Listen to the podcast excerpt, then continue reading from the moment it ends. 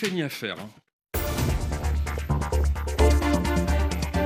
Il n'y a aujourd'hui ni tournant, ni changement de cap ou de politique. Ce résultat est historique. Je suis la candidate du peuple. Cette marche citoyenne, cette insurrection Philippe Le Caplin. Le décryptage de la vie politique en France, c'est maintenant sur RFI et c'est avec vous, Eddy Vautrin du Maine. Bonsoir. Bonsoir. Merci d'être avec nous dans ce studio. Vous êtes directeur des études à Verian.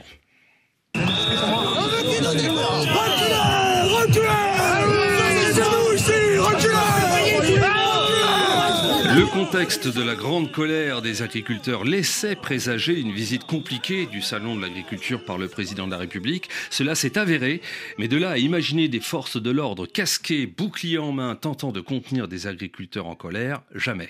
Pendant plusieurs heures, de façon intermittente, il y a eu des agriculteurs poussant violemment les forces de l'ordre, qui elles-mêmes les repoussaient vivement au milieu d'animaux en panique. Encore heureux, les CRS avaient eu l'interdiction d'utiliser des gaz lacrymogènes à cause justement des bêtes. Le plus grand salon agricole de France, qui doit accueillir 600 000 visiteurs en 9 jours, a finalement été inauguré en début d'après-midi et l'accueil du public a également pris beaucoup de retard. Le président de la République n'a pas pu tenir le grand débat qu'il avait prévu et cela s'est transformé euh, en réunion dans un local du salon avec euh, des agriculteurs au calme avant qu'Emmanuel Macron ne rejoigne les allées du palais des expositions de la porte de Versailles. C'était une mascarade à la macronade. Et ça, on en a ras-le-bol. Les paysans de France, ils en ont marre. Les paysans, ils veulent des actes, ils veulent des décisions. C'est quand même pas normal qu'avec autant de conseillers, ils sont pas capables de fixer un cap pour la France. Et le chef de l'État a ensuite fait cette mise au point. Il y a des gens qui n'avaient pas envie d'écouter, qui avaient juste envie, certains, de casser ou de siffler.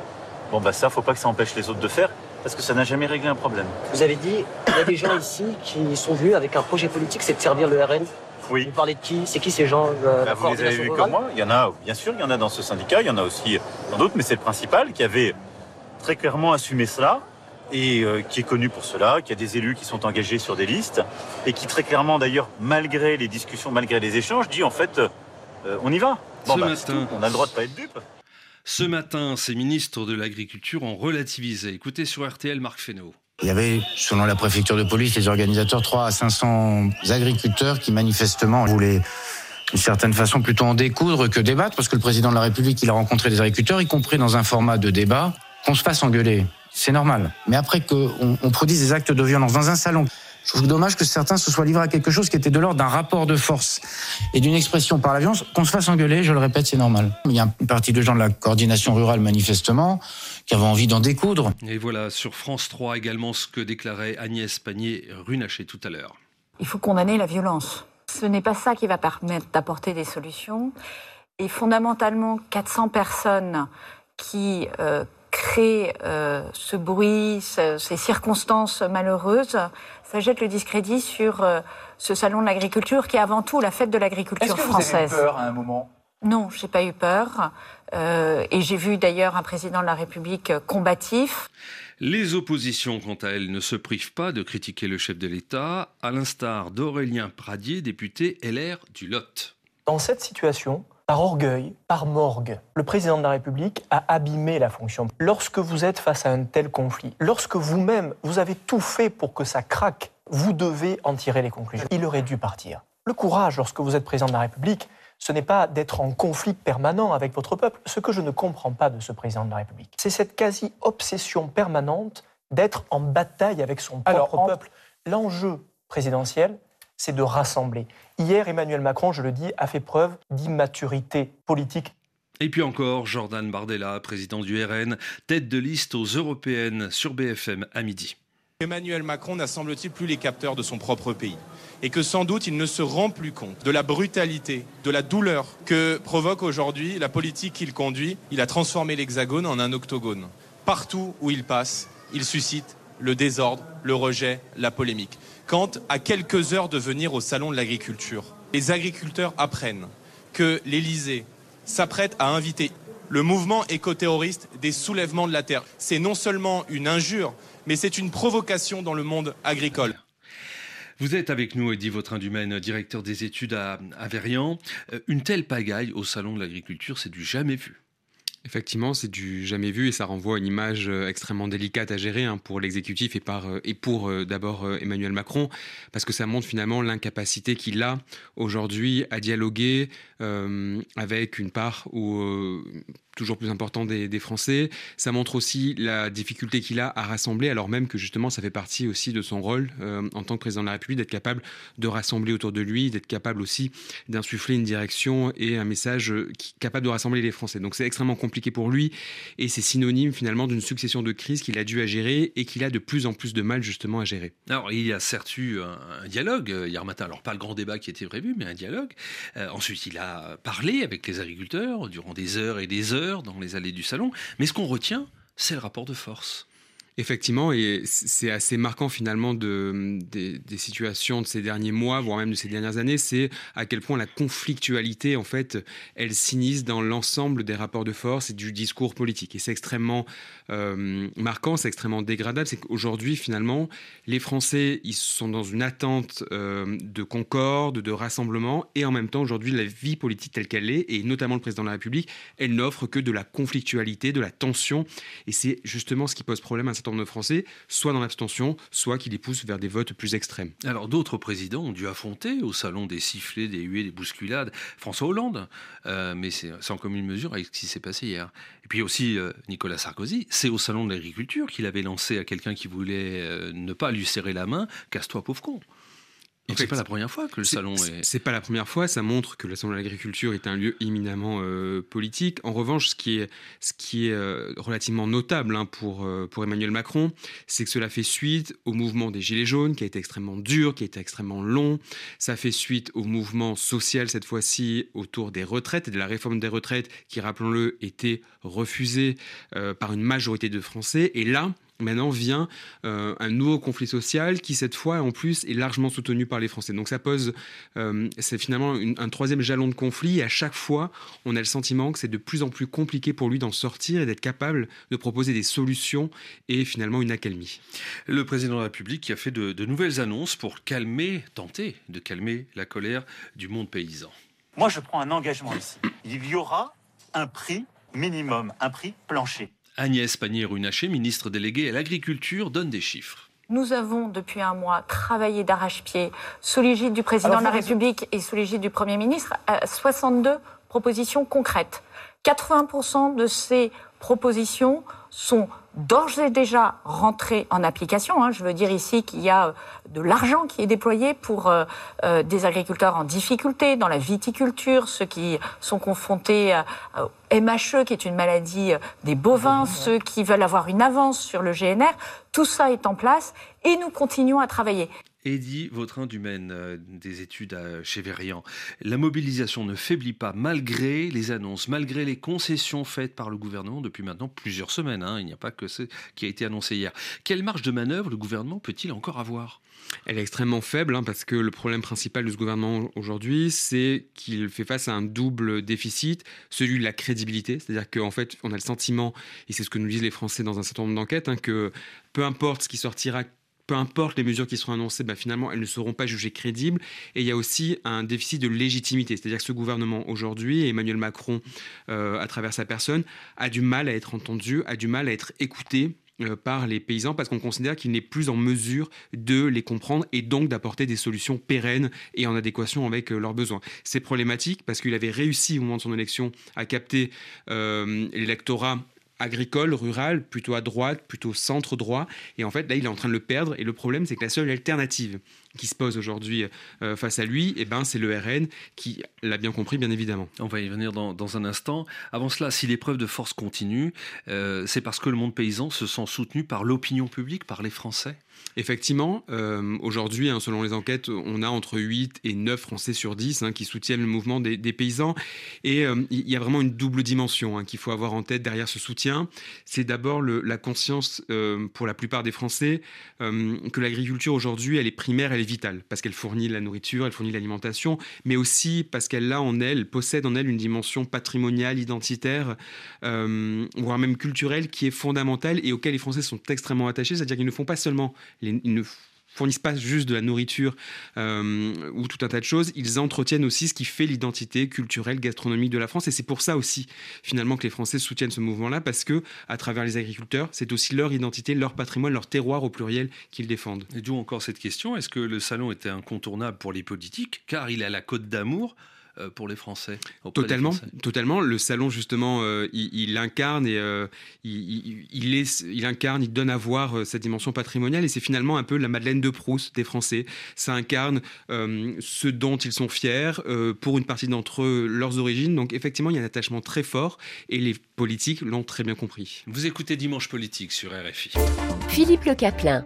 Tous les dirigeants politiques euh, passent au Salon de l'Agriculture. Donc aujourd'hui et demain, c'est Jordan Bardella qui le fréquente. Ce matin, le président du RN et tête de liste aux européennes a été accueilli sans huée ni vacarme. Des agriculteurs ont même tenu à se prendre en photo avec lui. Oui, on est bien accueillis généralement au Salon de l'Agriculture parce que depuis maintenant euh, plusieurs années, nous appelons euh, à ce changement de logiciel qui est, je crois, attendu aujourd'hui par une grande partie des agriculteurs. D'abord euh, à l'égard de la politique européenne, la multiplication des accords de libre-échange, la surtransposition des normes, la soumission au pacte vert et à l'idéologie de l'écologie punitive sont des axes qui pénalisent grandement la France agricole. Pour le gouvernement, Agnès Pannier-Runacher commente la popularité du président du RN dans les allées du salon. Quand vous allez, que vous êtes dans l'opposition, que vous ne proposez rien et que vous faites des selfies, vous êtes légitimement bien accueilli. Par ailleurs, le président de la République a fait beaucoup de selfies, on l'a vu euh, également. Et Marc Fesneau rajoute ceci. C'est tellement plus commode quand vous n'êtes pas en situation de responsabilité de promettre des choses dont vous savez peut-être à l'avance que vous n'aurez pas à les appliquer. Alors déjà hier, le président de la République avait évoqué le RN à propos des auteurs des bousculades qui ont eu lieu lors de sa déambulation. Il ne faut jamais donner le point à ceux qui gueulent sans proposer, surtout quand ils sont violents. Vous avez des gens qui sont venus juste avec l'idée de pas rentrer, c'est raté. Vous avez des gens qui sont là avec un projet politique, c'est de servir le Rassemblement national. Pour vous, c'est le Rassemblement national qui est aussi derrière ah bah, je je suis pas un lapin de six semaines, je sais où ils habitent, ceux qui sont là. Emmanuel Macron s'en est donc pris au RN en dénonçant aussi un projet de décroissance et de bêtise qui consisterait à sortir de l'Europe. D'où cette mise au point de Jordan Bardella ce midi sur BFM. Les règles de ce club aujourd'hui, qui s'appelle l'Union européenne, elles sont précisément en train de mener l'agriculture française à son effacement, à sa disparition et à la précarité économique de nos agriculteurs. Donc, je ne souhaite pas sortir de l'Union européenne ni du marché commun.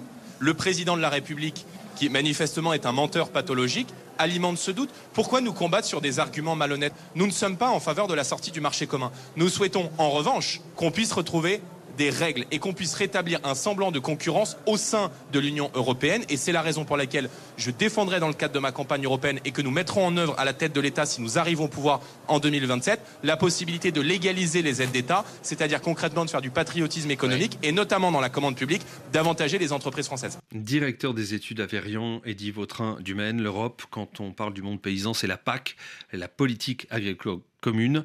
Les Français en pensent quoi? Alors déjà, les Français, euh, il faut bien avoir en tête que c'est euh, la principale politique commune qu'ils connaissent. Il se trouve que c'est la plus ancienne, mais euh, c'est aussi celle qu'ils connaissent le plus. Aujourd'hui, on a environ les deux tiers des Français qui en ont déjà entendu parler. Ce qui est intéressant, en revanche, de, constater, c'est que les Français, ils ont un regard de plus en plus critique sur, sur celle-ci.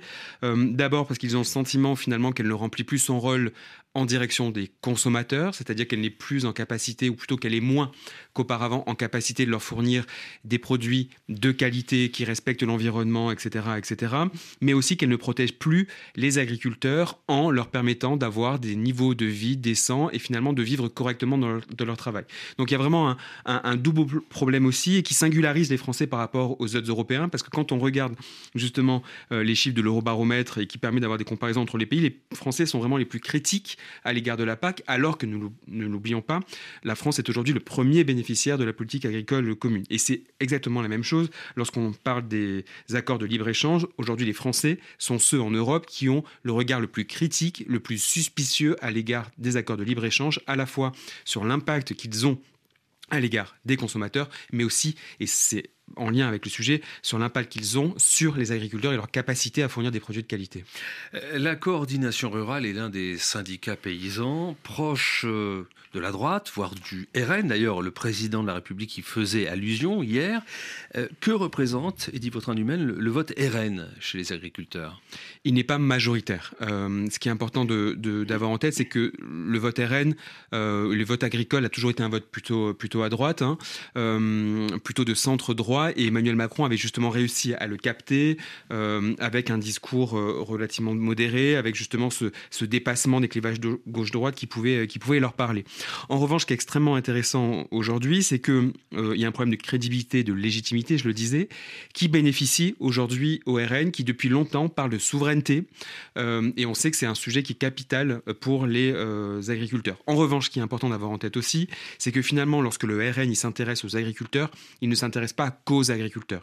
Le RN, lorsqu'il s'intéresse aux agriculteurs, il parle aux Français qui habitent en zone rurale, qui aujourd'hui représentent un quart du corps électoral et dont on sait, à travers les différentes enquêtes qu'on mène, qui sont de plus en plus tentés par le vote Rassemblement national. Donc effectivement, en parlant d'agriculture, on, on, il cible le vote des agriculteurs, mais attention, ils ne sont pas très nombreux. C'est d'abord et avant tout sans doute les Français des zones rurales qu'ils cherchent à, à, à, accaparer et à, à, faire venir pour le prochain scrutin européen. Et pour quelle raison, dans la mesure où l'un des thèmes du Rassemblement national, c'est l'immigration Or, dans les campagnes françaises, il y a peu d'émigrés?